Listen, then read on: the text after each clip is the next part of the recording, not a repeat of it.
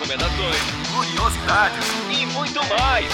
Está no ar mais um 30 Minutos, sua meia hora alucinógena de literatura.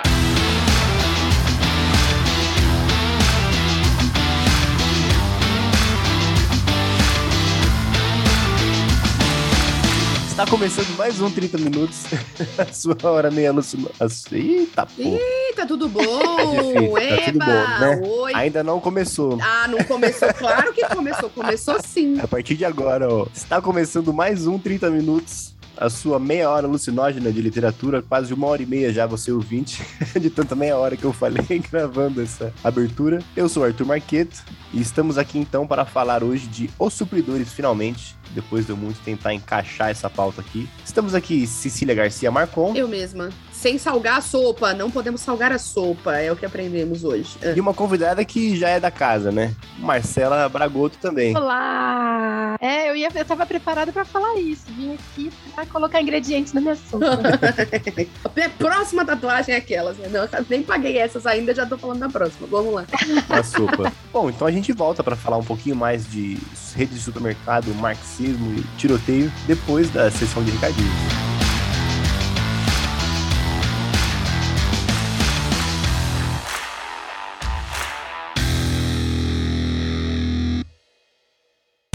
Oi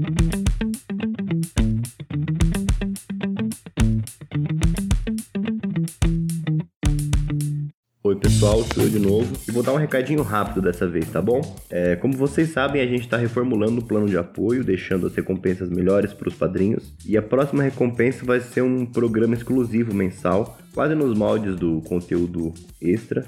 É, mas dessa vez a gente vai ter uma programação mais rígida e vai ser um programa diferente mesmo, um programa de variedades, um programa para a gente poder falar de maneira mais descontraída. E para não deixar ninguém de fora, a gente queria a sugestão de vocês, de qualquer ouvinte que estiver ouvindo é, esse programa. A gente vai deixar uma caixinha aberta amanhã, quarta-feira, no Instagram do podcast, então é só procurar lá no Instagram 30 underline e vocês podem abrir o Stories e colocar as sugestões de vocês lá, tá bom? Conto com a participação de vocês e a gente se vê. Não deixem de conferir o episódio agora.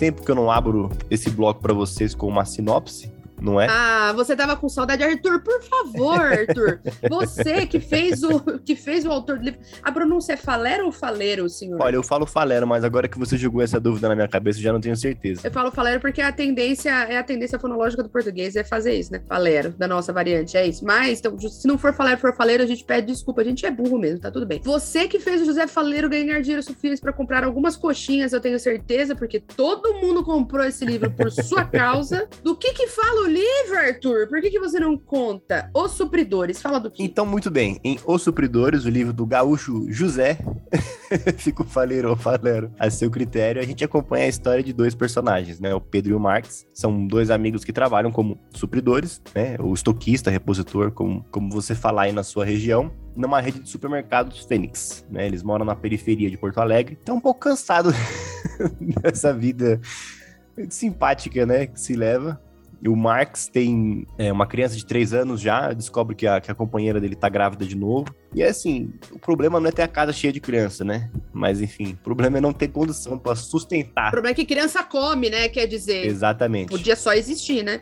Nossa, usar fralda. É muita coisa. A Marcela, que tem dois, ela deve ter entendido melhor do que eu e o Arthur o desespero Olha. do Marx Com com, aquela gravidez surpresa. Que bom. Ah, depois eu conto quando eu fiquei grávida da Clarice. Tadinha, eu lembro dessa história. O Pedro, que é o amigo dele, o colega de trabalho, tá igualmente cansado. Ele não tem não tem filhos, mas mora com a mãe. É, E a mãe, o que incomoda nele bastante é a esperança cega e infundada que ela tem de falar: não, mas o- o amanhã vai ser melhor, o amanhã vai ser melhor. E ele fica possesso com essa passividade da certa passividade da mãe. E aí eles resolvem achar um jeito de sair dessa dessa pindaíba. O ponto ali é que o Pedro, ao longo da vida, ele pegou um prazerzinho pela leitura, e entre as 10 horas de trajeto que o, que o proletariado brasileiro pega para ir de casa ao trabalho, ele leu uma coisa ou outra ali, né? Principalmente sobre teoria marxista. E aí ele começa então a visualizar um, um plano de negócios em relação ali e visualiza um, um belo nicho de mercado, né? ele vê que existe uma demanda para um produto que parou de ser feito não é? E aí a solução que ele encontra, então, é começar a vender maconha, a ocupar o espaço que o tráfico da, da região deixou de ocupar, por preferir vender crack e cocaína. Então, a partir daí, o Pedro convence o Marx e mais uma turminha dele ali para eles construírem o seu plano de negócios e começar a sua empreitada. Fazer uma startup, eu faço questão de usar estes termos, porque esse é o empreendedor que eu quero. É isso, começar uma startup ali para resolver o problema de suprimentos da região. É disso que a Faria Lima tinha que estar tá cheia, entendeu? É disso. É isso. E no fim das contas, né, apesar de tudo, a gente sente ali no romance uma, um ar de tragédia, né? Porque o Pedro tem aquela rubris, aquele cheirinho de, de herói grego que fala, putz, eu vou desafiar essa ordem, esse cotidiano, esse. Cheirinho de bosta, vem do começo, né? Você fala, ih, pois é. Pariu. Orgulho e confiança demais em narrativa nunca dá certo, né? Enfim. Na verdade, para mim, a bosta fede a hora que você. Porque, na verdade, a gente começa o livro sabendo que eles estão sendo pegos, né? Quando ele, a gente, eles estão sendo pegos enquanto supridores ainda, porque eles furtavam ali coisas do supermercado. E ali tem uma pista interessante, né? Porque se eles já começam sendo pegos e eles nem sabiam que estavam sendo pegos, né? Então eles vão se fuder com certeza. Na verdade, o Marx nem tanto, né? O, mais o Pedro, na verdade. Mas então ali eu acho que já tem a sementinha da coisa. não sei se é intencional, né? Mas eu acho interessante ter começado por um, pelo, provavelmente pelo único, os únicos momentos da história em que não, não se trata da alternância entre os dois, né? Começa com o cara falando assim, ó, aquela, aquela conversa escrota, né, de chefe com outro chefe, e o cara falando: olha, então a gente, a gente tá sendo roubado, mas eu não consigo provar porque os caras são muito lisos. E a gente tá sendo roubado. Então você já, né, você já começa sabendo que, na verdade, todo, não tem crime perfeito, né? Não tem espaço para algumas coisas, assim, né? Pelo menos uma desconfiança eles causaram, né? Exatamente. Mas aí você já sabe pelo livro que quando você causa desconfiança, o esquema é chegar no seu chefe, meter um tapão bem na cara e falar: escuta aqui, você fica na tua. Cala tua boca aí. Quem nunca quis fazer isso, gente do céu? Você fica aí com seu trabalho e eu fico aqui com o meu e ninguém se dedura, beleza? Vida que segue. Você cuida da tua vida. Mas enfim, Cecília, o que, que você achou do livro, então, depois de eu tanto entuchar ele para você? Eu gostei bastante do livro, quero começar dizendo isso, né? Porque eu quero que as pessoas se lembrem que qualquer apontamento que eu faço, ele parte da premissa de que eu gostei do livro. Eu gostei muito da história, eu gosto muito dos personagens. Eu gosto muito, muito como linguista que sou de formação, a minha base é essa. Gosto muito do fato de que ele incorpora as variantes. E aí, é isso, torturado, que eu tava querendo. Era isso que eu queria. Você entendeu, Itamar? Você entendeu? É, da, é companheira de editora. Você olha, era isso que eu tava dizendo. Pessoal, na, na, no IEL, não sei se em toda a faculdade de letras é esse inferno, tá? Eu sei que um dia eu estudei era este inferno. O pessoal de teoria literária, se você falava que você era linguista, eles falavam, ah, os linguistas, eles analisam as coisas, mas na verdade eles ficam muito presos às questões de linguagem, são muito formalistas e tal. Aí eu ficava, né, ouvi bosta durante muito tempo. Falava, ah, beleza, então só vocês que sabem, ó, seres preciosos da teoria literária, só vocês. Nossa, uau, parabéns, meu Deus, né? O pedestal de sabedoria. E aí eu quero ver quem que faz teoria literária sem analisar essa, essa é, é, a questão linguística aqui de absorção das variantes, porque ele absorve várias várias vezes. Não é a variante da malandragem só, né? Dos dois ali que decidem né, como malandros, digamos, entre muitas aspas, mas como foras da lei, decidem se romper com a, entrar numa ruptura com a pobreza, né? Ele tem várias outras variantes, a variante do velhinho, a variante do adolescente da quebrada, ele absorve a, tudo isso e a voz do narrador dele é uma voz super formal e impecável. Então, isso para mim é um trabalho de genialidade mesmo. Tipo, é genial. É fantástico. E não dá para fazer sem a linguística. Beijos, queridos. Aulas de sociolinguística para vocês, da teoria literária. A minha vingança está completa. É, a minha, minha única coisa que eu comentei com a Marcela, não é uma coisa mínima. A cara do Arthur já. Lá vem ela. Arthur, será que você já sabe o que eu vou falar? O que, que você acha que eu vou reclamar, Arthur? Vamos ver o quanto você me conhece. Eu acho que você comentou comigo. Você vai falar do didatismo, não é? Um pouquinho no começo só. Mas aí depois eu acho que melhor melhor. Acho que o começo. Mas também, não, assim, ó, não sei se é a melhor forma, mas eu não saberia uma forma melhor. Ou seja, eu tenho que ficar quieta, né? Não vou, vou ficar só metendo pau no cara fez. Não adianta.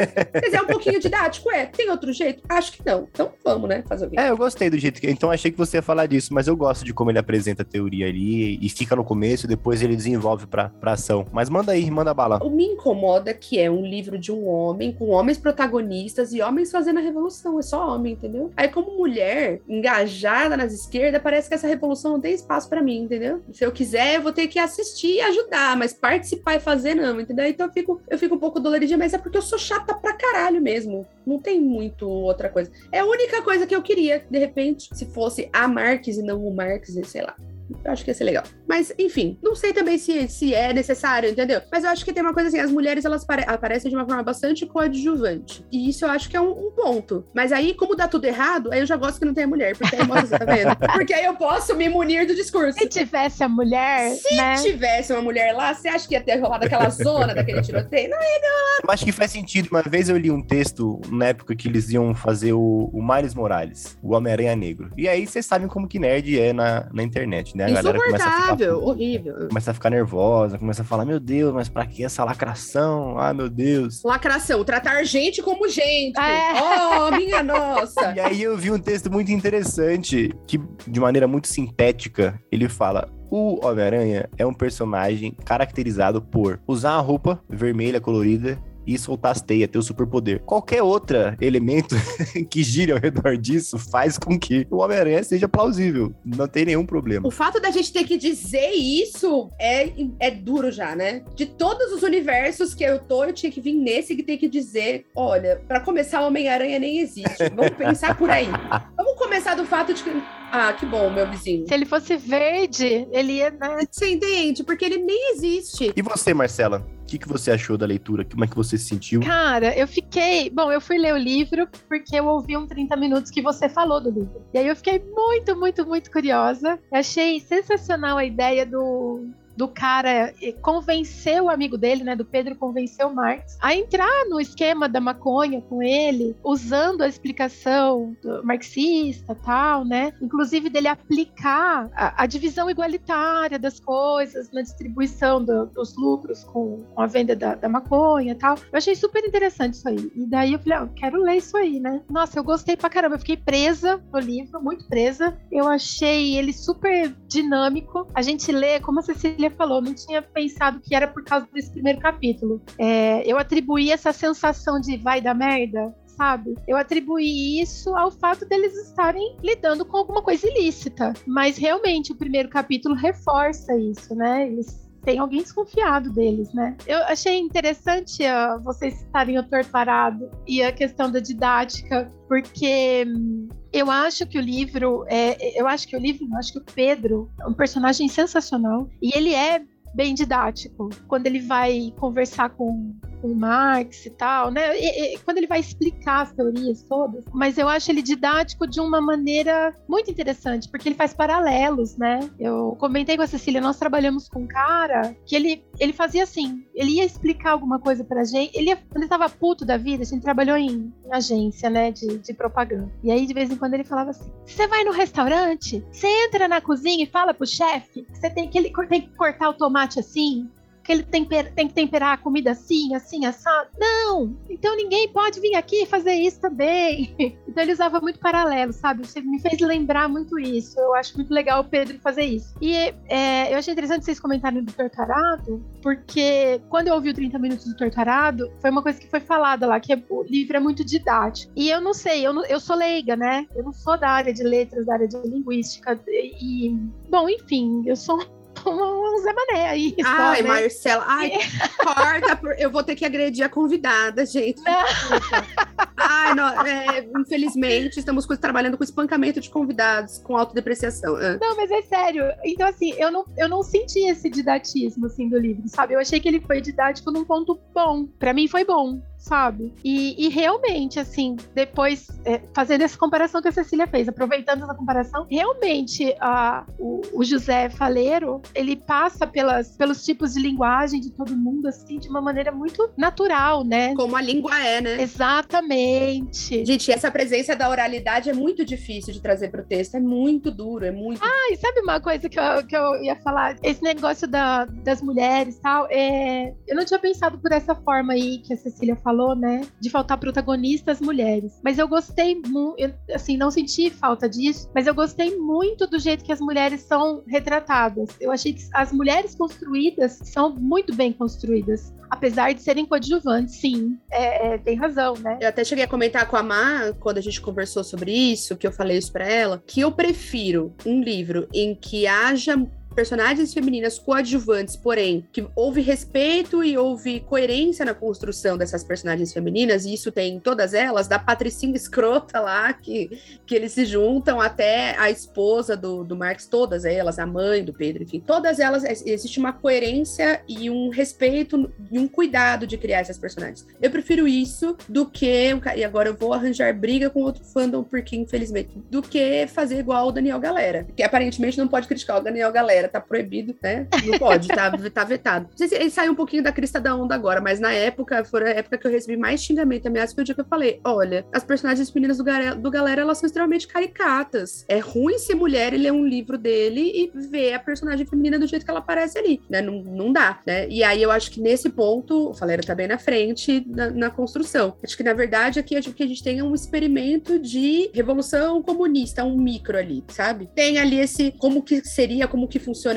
É, é, uma cutucada boa em quem diz que isso não tem funcionalidade prática, né? Do tipo, ah, não, só funcionaria no plano das ideias. Não é. A gente vê ali o funcionamento da coisa como poder, como seria possível, né? Mas aí o que me dói é pensar que não houve participação feminina nessa revolução, percebe? Não na frente, na linha de frente. Mas aí é uma crítica muito de pelo em ovo mesmo, porque não, não afeta em absolutamente nada a leitura. Pelo contrário, a leitura ela começa indo e ela engrena super, assim, ela vai indo. Os primeiros capítulos eles vão um pouco, um pouco mais mais, mais lentos, mas é normal, mais apresentando, né? Meio que montando esse tabuleiro mesmo, e depois vai que vai. Não, acho que vocês têm é, é, é pontuações muito interessantes, né? Acho que até pelo fato de eu ser um leitor homem, me saltou muito pouco aos olhos a questão desse protagonismo, né? E eu, eu, eu acho que eu tive a impressão meio que da Marcela, né? É, eu acho que, por exemplo, a esposa do Marx, que aparece mais, acho, na, na trama, eu acho ela bem escrita, né? Mas é, é o que a Cecília falou, ela não, não é protagonista, né? Ela é, ela é ajudante ali que às vezes aparece, que enfim, quando aparece já tem aquela rincha de porra, mas você não vai ser presa, você tem, tem uns filhos para cuidar, não dá para você ficar se arriscando, tem essa tem todo esse esquema, né? Eu não tinha não tinha me atentado a isso, mas o que eu ia falar em relação ao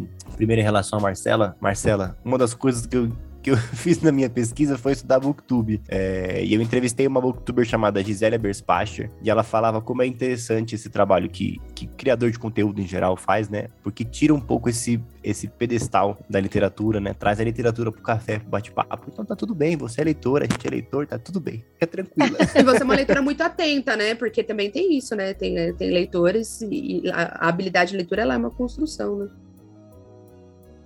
Exato. Agora, em relação à questão de didatismo, né, eu acho que o, o problema da narrativa didática é quando ela espera pouco do leitor, né? Quando ela é redundante, quando ela é mal feita. Eu acho que quando ela é, é, é bem escrita, bem ordenada, algumas coisas, por exemplo, que o Pedro fala pro Marx, pra, pra Cecília, por exemplo, que já tem uma formação política mais aprofundada, pode soar muito, muito besta, muito banal, mas eu acho que ela é muito bem feita a ponto de não atrapalhar essa questão da narrativa, né? E um outro ponto é que essa, essa oralidade, essa fluidez, esse didatismo, me parece muito parecido, muito próximo próximo ao tom que o próprio José fala, né? É, eu mandei o link da palestra para Marcela, não sei se a Cecília já viu alguma, alguma mesa também. Ele é muito didático, ele faz muita relação, né? Ele tem um, uma cadeia de pensamento que me parece muito por esse caminho, né? Ele é, ele é uma pessoa também. Então, ele, ele tem essa clareza de ideia. Eu acho que ele, ele fala muito de, de, de, de retratar o que ele vê, me parece, né? De retratar ali o que ele tá ali no, no meio do caminho. E eu acho que ele faz isso muito bem porque não, não tem glamorização, não tem uma, uma, é, é, uma questão de, ai, apelo estético de violência, de pobreza, que geralmente a gente vê nessas narrativas, né? Isso, nossa, sem fetiche, sem fetiche de pobreza, né? Isso, isso.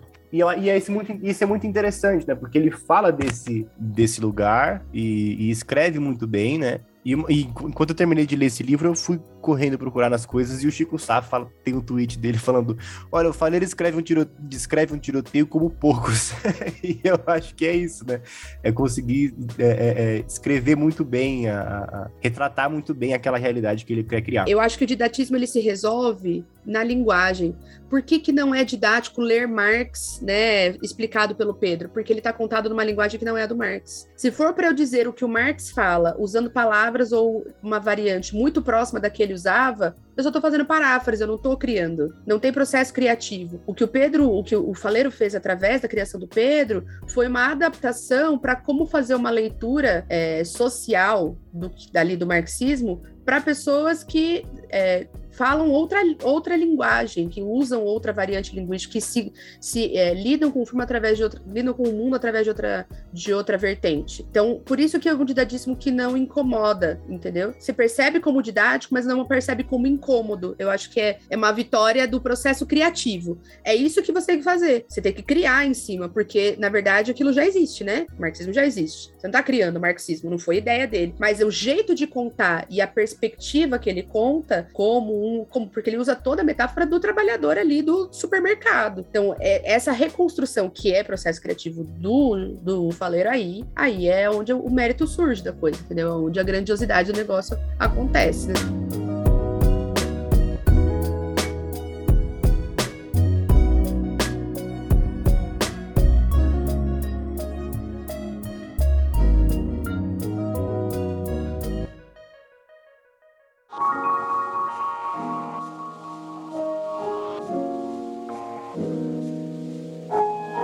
Bom, então vamos agora falar de questões, de repente, mais técnicas, falar um pouco dessa relação de, de temas e, e enredos do, do, livro. Na minha leitura, eu acho que tem algumas questões que saltam assim aos olhos para mim, que são bem interessantes de se pensar. Além de tudo que a gente já falou, né, dessa questão da, de retratar a realidade. Uma coisa que ele comenta junto com a Stephanie Borges na palestra de lançamento é a, é a questão de dificuldade de expressão de sentimento ali, né? Entre aquela, aqueles, aquele grupo de homens e entre a própria família, né? Acho que o, uma coisa que ele retrata muito interessante é como aquele, por mais que tenha uma, uma afetuosidade no começo do livro, é muito difícil se relacionar, criar afeto, amor entre a família, entre o filho, entre os amigos ali é, é muito complicado e conforme a situação financeira deles ali melhora, é, o afeto, a questão de, de curtir um tempo, de passar no parque é uma questão muito mais aprofundado, né? A própria crítica em relação ali a, a essa dubiedade, né, do pensamento marxista e de começar a participar da sociedade de consumo, de poder ter dinheiro para consumir, né? Que eles vão fazendo, porra, eu, eu, tenho grana, eu tô fazendo esse esquema de direito, mas agora eu tô feliz da vida porque eu tô ganhando grana, então eu quero ganhar mais grana e gastar mais grana. Acho que essa questão de é,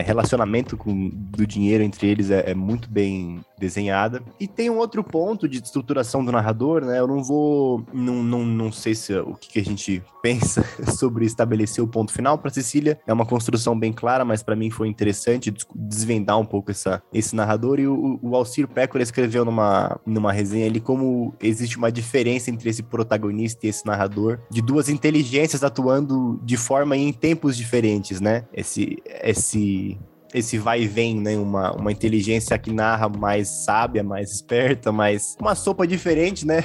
da sopa do protagonista, para quem estiver ouvindo e não entender, porque no final do livro tem uma. É uma mensagem ali, uma questão muito interessante para se passar pro Pedro quando ele percebe os erros que cometeu, as cagadas que fez, que é a teoria da sopa, né? Enfim, a gente tem uma sopa e a gente só não pode salgar demais a sopa. Quando ela tá salgada, você, você, vive o que você pode, você faz o que você pode fazer, você lida com a sopa que você tem. Você vai ter que comer, né? Tipo, cuidado com o que você bota na tua sopa, que você vai ter que comer, né? Tipo, Exatamente. Eu, isso eu curti demais, porque fez total sentido. É uma mensagem que fazia muito sentido pro Pedro naquele momento. Você salgou demais tua sopa, cara. E não é forçado, né? Não é uma mensagem, não é, é uma mensagem de moral forçada. É uma mensagenzinha de moral, mas assim, não é forçada. Ela nem é, ela nem é, eu nem acho que ela é tão moral. Ela é do tipo uma, uma chave de análise da vida. Frase de efeito, é, talvez seja uma frase de efeito que eu quis dizer, porque tem livro que fica, é, tem livro que a gente lê essas frases e fala, puta, nossa, que legal, frase de caminhão, mas esse aí eu achei, achei, é tudo bem encaixado, né? Ele consegue brincar com esses elementos e encaixa bem.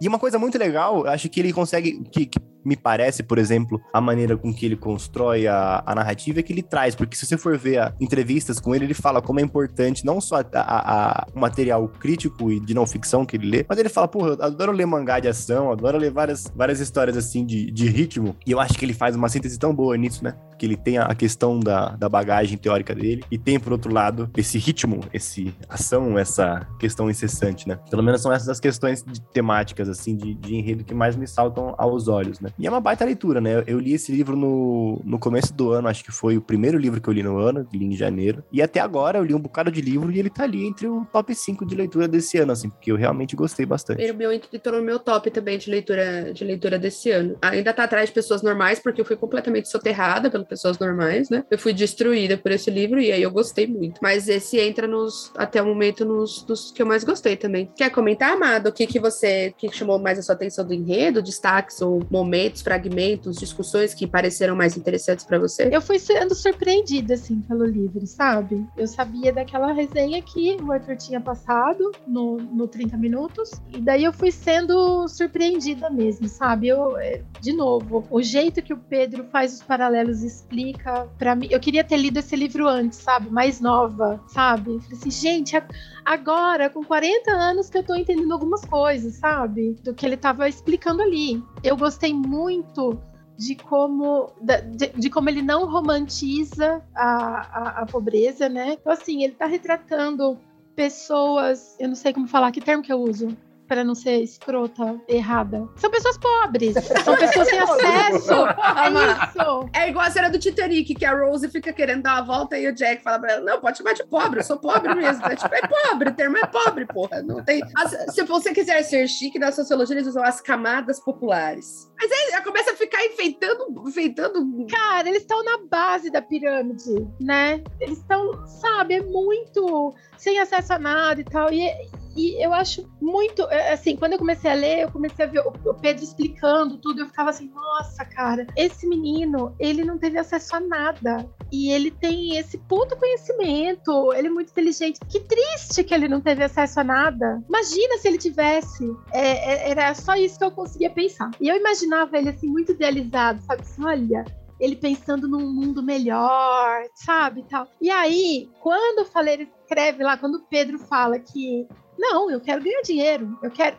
Ele, ele é uma realidade, sabe? Assim, gente, é, ele quer consumir, ele quer, sabe? Eu achei isso muito. Eu achei muito rico, isso, sabe? Tem uma coisa importante disso, que tem um discurso muito forte. Quando a galera de periferia tá com um tênis de marca ou com um celular XYZ Falar, ah, a casa do fulano não tem nem reboco, mas ele tá lá andando de iPhone. Fulano pobre também gosta, cara. Pobre também quer, seu filho da puta. Por que, que a pessoa não pode usar? Por que, que ela tem que ter a sua lista de prioridade, entendeu? A sua lista de prioridade, ela é o padrão do, do planeta agora. Então, é, é, é a forma como ele constrói, ela mostra. Pobre quer gastar dinheiro, entendeu? Pobre tem sonho também. Pobre também, entendeu? É, não é assim que a coisa funciona, sabe? Da, numa lógica burguesa, né? É, é nisso que eu quis dizer aquela hora. É, porque ele mostra muito claro a questão da, da ideologia dele, de como que, no fundo, a, a, o que todo mundo quer, que, o, que a logística desse funcionamento mostra, assim, eles querem participar da sociedade de consumo, eles querem estar imersos nessa camada que consome, que pode comprar o... Mas, ao mesmo tempo, eles mostram que você não precisa ser um filho da puta completo, você não precisa ser um filho da puta completo para isso. É essa, esse é o apontamento. É isso. É, eu não consigo deixar de ver o livro como uma sátira às startups. Eu não consigo deixar de ver. Sentido, não consigo é. deixar de ver. Eu, eu, gosto dessa leitura. Eu não consigo deixar de ver. Para mim é isso, assim, ó. Aqui uma startup da hora. E aí? Vamos? E assim, e aí mostra que assim, é, a questão, você não precisa ser um filho da puta completo. É isso. Tanto que na hora que ele tá explicando, isso é muito legal. Na hora que, tá, que o Pedro tá explicando pro Marx a primeira vez, e ele fala no lance de ter o um mercadinho, de colocar o forno no pão lá e, ter a, e abrir a padaria e ter que contratar um padeiro. Mas que o lucro que ele vai ter a mais por vender pão vai vir para ele, não vai pro padeiro. E que é aí que, aí que ele tá enriquecendo. Ele tá enriquecendo porque ele tem alguém que lhe paga um tanto, mas o lucro que a pessoa gera não é esse tanto, é mais. E aí o Marx faz a resposta mais honesta do Pedro. Ele fala assim: ah, mas vou colocar um padeiro pra quê então, porra? Se eu não vou lucrar mais com isso. É esse o ponto. Pra que que você vai fazer, eu cara? Eu fico no meu mercadinho, caralho. É muito honesto. Aí eu falei, é isso, é isso, é esse o problema. É isso, entendeu? Então é é uma, é uma compreensão importante. Ali, ali, tá vendo? É isso, né? É essa genialidade da, da reconstrução da teoria, sem usar em nenhum momento, além do nome, é, qualquer termo do Marx. Não aparece mais valia, não aparecem essas coisas ali. Mas tá, tá ali na prática, entendeu? Então, ali para Então, aí, aí ele. funda- Gente, eu não vou me furtar a dizer que ele funda uma startup. Não, eu me, ele é isso. É startup da maconha, é startup que esse país precisa. E, é isso. e o funcionamento, a forma como ele é muito regrado e como ele não quer ser filho da puta com ninguém. E a visão que ele tem, né, gente? Ele, ele tá enxergando lá na frente sempre, né? O tempo todo. E, e para dentro, né? Que ele fala, porra, eu tô com a vontade da porra de ganhar mais dinheiro, mas eu não vou ganhar mais dinheiro. Eu vou parar daqui a pouco, só mais um pouquinho, só pra pagar as contas de casa. Isso é genial, é. Isso é genial. É, ele, ele fala que ele vai até um ponto. E você saber esse ponto, gente. Ele fala, inclusive, no livro, né? Saber o ponto de parar de ganhar dinheiro é muito difícil. É, e a- mas aí, assim, a- eu acho que a clareza que ele tem é a clareza que falta no sentido de que é essa ganância de querer entrar na sociedade do consumo com os dois pés, de querer ir à forra. E aí eu gosto muito de- da ideia da, da construção da, da pobreza como algo que algumas gerações mais perto da nossa agora estão percebendo que, meu, não é por falta de trabalho que os caras não estão saindo, entendeu? Senão você vai. Que aí o cara né, fala assim: ah, eu vou olhar pra minha mãe e falar que minha mãe não trabalhou muito, por isso que a gente tá na merda. É impossível, né? Tem dinheiro pra arrumar a maçaneta da casa, não tem dinheiro pra botar uma tranca na porta. Não tem dinheiro pra arrumar a maçaneta da casa, é porque a gente não tá trabalhando? Trabalhei como filho da puta naquele mercado? Como é porque eu não tô trabalhando? Essa conscientização do- de uma pobreza que não é consequência de uma falta, de uma falha sua, não é sua culpa, eu acho que isso é muito, muito importante. Eu acho que o enredo gira em torno disso e gira em torno do: olha, pra você escapar da pobreza real, o negócio é o seguinte: ou você fica escravo o resto da vida, ou você vai virar bandido, velho. E aí, coloca. Só que o problema é que aí coloca, de certa forma, todo o empresariado mais na classe do bandido, né? É, ou você explora ou você é explorado, né? Esse é o fundo. Ou você rouba o trabalho de alguém, ou você tem o trabalho roubado. É isso. É isso. É isso. Tem dois grupos de pessoas. Você sabe que eu li o livro nesse, pe- nesse pedaço aí, né, que ele tá explicando e tal. Eu lia muito com o vídeo da Rita Von Hunt na cabeça. Pra que serve um bilionário? Exatamente, porque ela fez pra Carta Capital. Nossa, e daí eu reassisti o vídeo ontem.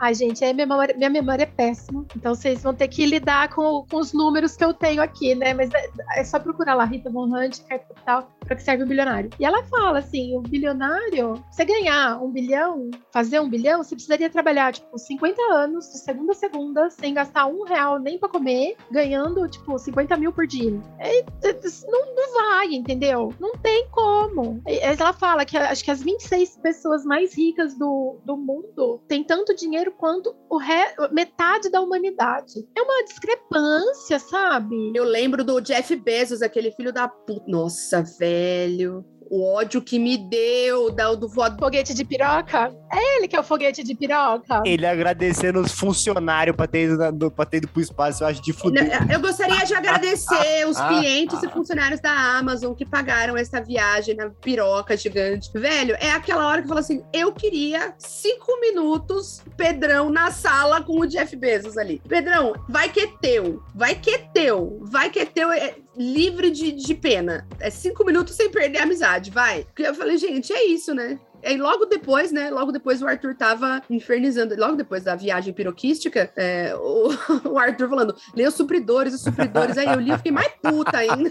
É porque eu não joguei certo. No dia que eu li o trecho da, do marxismo ali, eu falei, aí, era aqui que eu tinha que ter pegado a Cecília. Era com, essa, com esse trecho. Eu tinha que ter mandado a foto, só a foto do trecho pra ela. E ela fala, não, então vamos ler isso. daqui." Mas deu certo, vai. Não lemos aqui? Não estamos gravando? Caceta. Então pronto. Ah. Ai, mas acho que de estrutura, eu- nossa, eu, eu, eu não sei, eu gostei tanto, tanto, tanto do livro. Eu acho que ele tem tantas coisas assim, sabe? Eu acho a relação do Pedro e do Marx muito legal. vou jogar uma coisa na roda daqui a pouco, então. Pra causar. Então fala aí. Manda, manda bala. Nós temos pessoas, somos cercados por pessoas meritocratas. Seja nosso pai, nossa mãe, nosso chefe, existem essas pessoas. Vocês teriam a moral? Vocês acham que se vocês dessem, pensando em pessoas que leriam isso, tá? Que leriam um livro. Vocês teriam, vocês acham que esse livro aqui, vocês teriam a moral de dar de presente? Vocês acham que, que acessa essas pessoas? Porque eu acho que acessar as pessoas que estão muito vendidas para meritocracia, por exemplo, meu pai. Meu pai é uma pessoa que ele acredita, tipo, religiosamente na meritocracia. E eu vejo vejo que ele acredita nisso hoje, porque é um jeito dele dar sentido para a vida dele. Porque se ele deixar de acreditar nisso, tudo que ele fez na vida foi, foi pro saco. Então, tipo, um cara que trabalha praticamente 40 anos trabalhando já, que ele trabalha desde moleque. Se eu falar para ele que tudo isso foi para dar dinheiro para alguém, o cara vai, vai, não vai dar conta, entendeu? Então tem mecanismos de defesa mesmo. Então, meu pai, eu sei que não rolaria, mas vocês,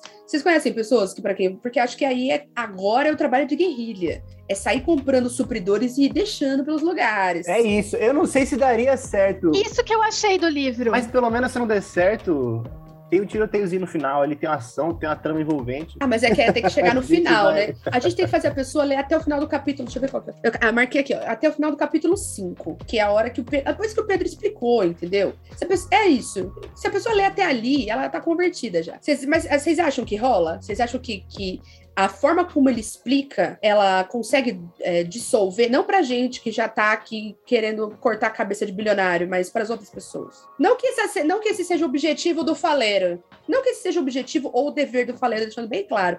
Ele não tem essa obrigação e essa, pelo amor de Deus, essa responsabilidade. Mas existe a possibilidade que ficou aberta pela obra dele. Não, eu ia falar que o livro devia servir para isso mesmo. Então a gente tá combinado. Todo mundo vai comprar exemplares e sair distribuindo pela cidade, deixando no supermercado, entregando para os repositores, que aqui a gente chama de repositor em São Paulo, né? E de supridor.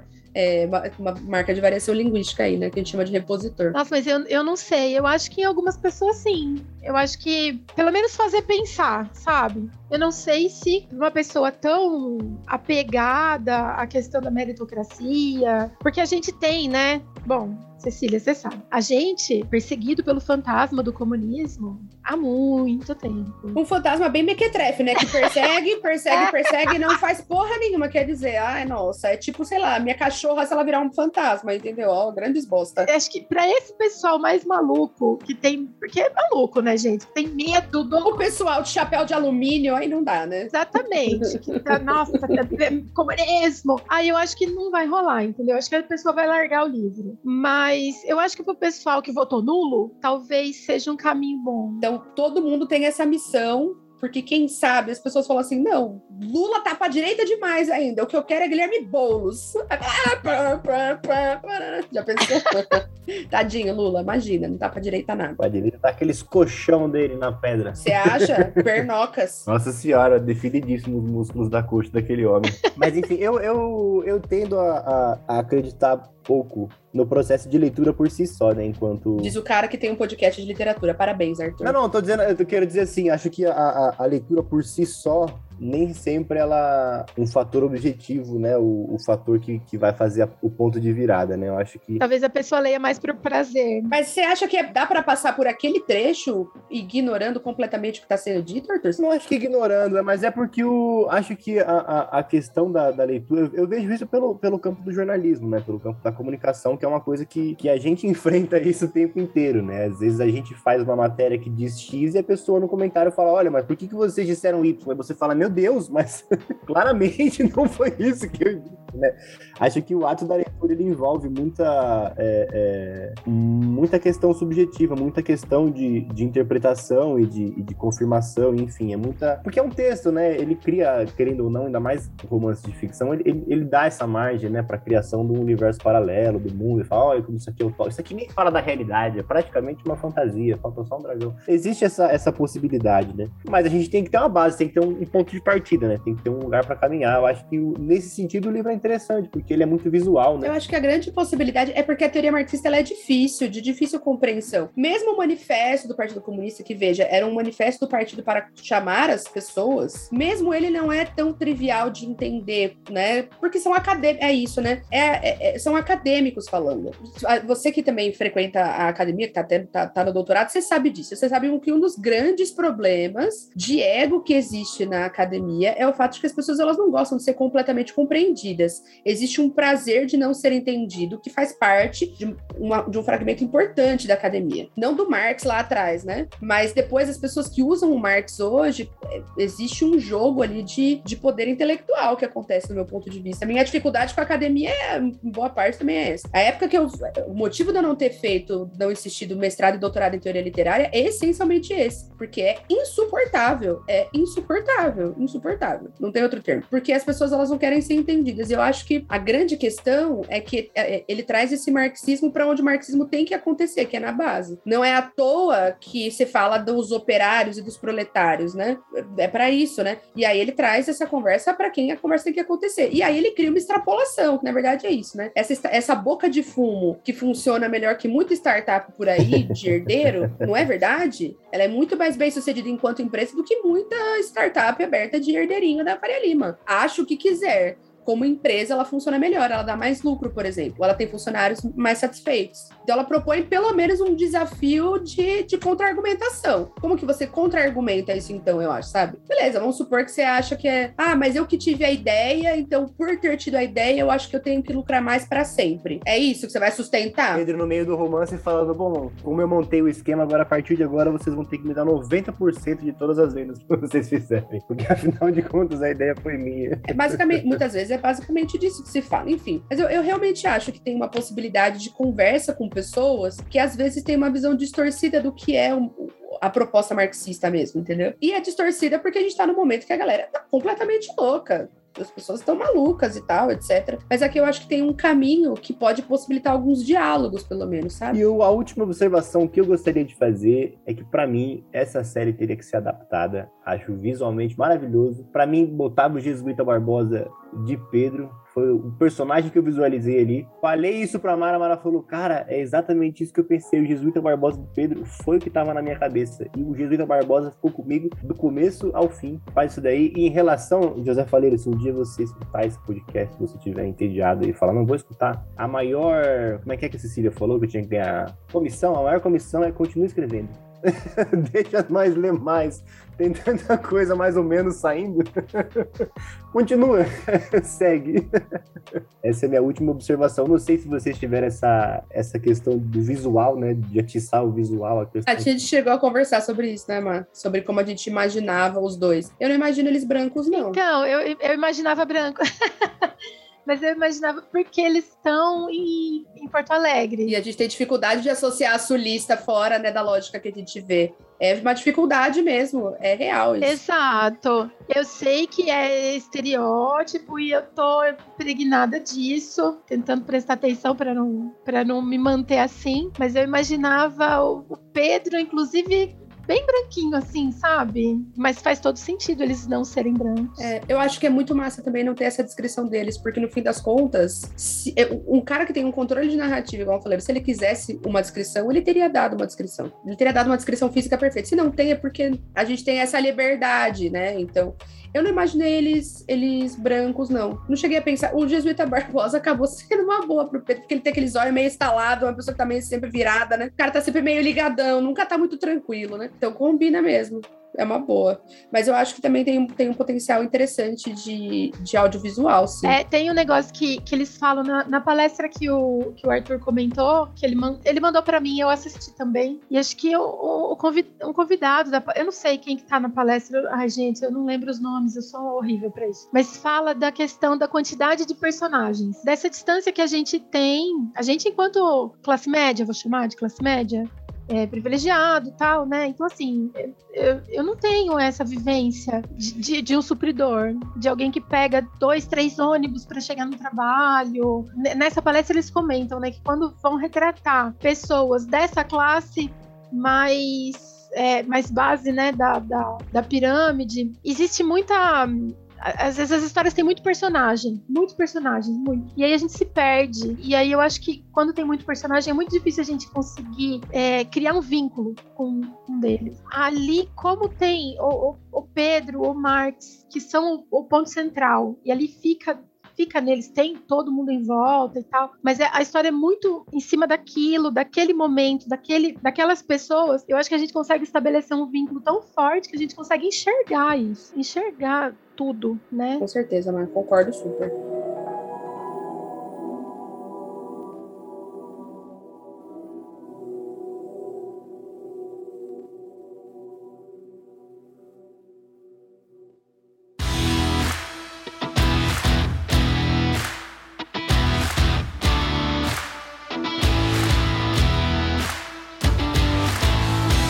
Então Para quem ouviu até aqui, muito obrigado. Estou muito feliz de poder falar de supridores. Acho que, que, que foi uma leitura que me marcou bastante. E é isso, né, Cecília? Se a pessoa quiser ouvir os supridores, quiser ler os supridores, ela pode gostar dos supridores e quiser apoiar o 30 Minutos, falar: olha, graças ao 30 Minutos eu li os supridores e adorei. Como é que ela pode fazer? Então, primeiro, se vocês forem comprar, vocês podem comprar pelo link que vai estar no post, que já ajuda a gente. Essa é uma coisa. Comprar pelo link do post.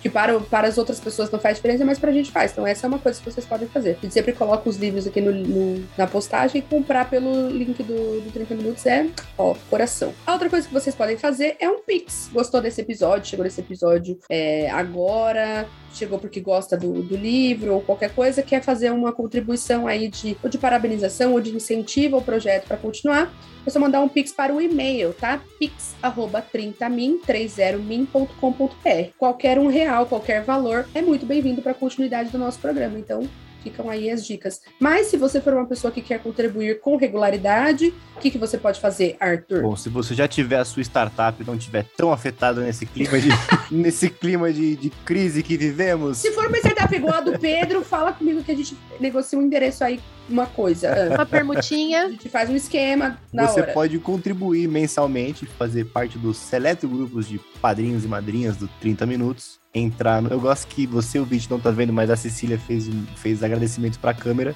E vocês não verão isso, afinal de contas, mas ela está agradecendo visualmente as inscrições dos padrinhos e madrinhas todos. Para quem é padrinho e madrinha, você participa de sorteio quando a coisa voltar a engrenar nesse país. Não tanto, né? Não, vamos, não, não seremos tão otimistas, mas quando puder ser seguro novamente, botar a Cecília para enviar coisas no correio, a gente volta. Temos um grupo exclusivo no WhatsApp com fofoquinhas e histórias de bastidores. Porque é a minha startup. Além de saber de maneira prévia convidados e pautas ali de maneira sutil, não é? Então existe ali a, a possibilidade, mas enfim, a gente sabe que não tá fácil para ninguém. Se quiser ajudar também, pode compartilhar esse episódio com alguém que você acha que gostaria. Temos também as nossas páginas no Tele, tem a nossa página no Twitter, no Instagram, temos o grupo aberto no Telegram, que também a gente bate papo por lá.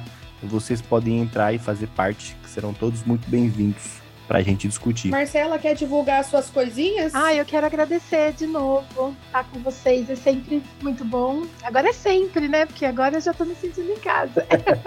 Mas é sempre muito bom. Eu sempre fico nervosa porque falar com vocês. Ai, vocês são demais. É, elogiar vocês sempre. E ah, Arthur, muito obrigada de ter falado desse livro, porque ele tá no topo da minha lista aqui. Tô indicando horrores pra todo mundo. Pois é, se não fosse o Clube Todavia de assinatura lá, jamais teriam me indicado esse livro. Agradecer aí, Edmara. Todavia, vocês podiam dar uma moralzinha pra gente, né, Todavia? Responde os e-mails, Todavia. O que, que aconteceu? Gente, é tão legal. Graças ao meu amigo Igor e a Edmara Galvão, que leram o livro e assinaram o Clube Todavia. Eita, que esse homem não é nada sem essa mulher, né? Conheceu o Joio Trigo pela Edmar. Conheceu. Eita, que homem não é nada sem ela. Fala sério. Ela apareceu aqui na porta já fazendo uma posezinha já. A Edmara falou: esse homem não é nada sem Edmara. Ela é Conheceu o. Joio Trigo pela Edmara. Conheceu os subidores pela Edmara. Ela balançou a cabeça, botou a mãozinha no queixo igual a Cecília e fez. Pois é. Marcela, e você tem o seu Medium. Por que, que a senhora não vai divulgar o seu Medium de novo? Cadê o seu Medium? Ah, eu tenho, eu, eu tô escrevendo.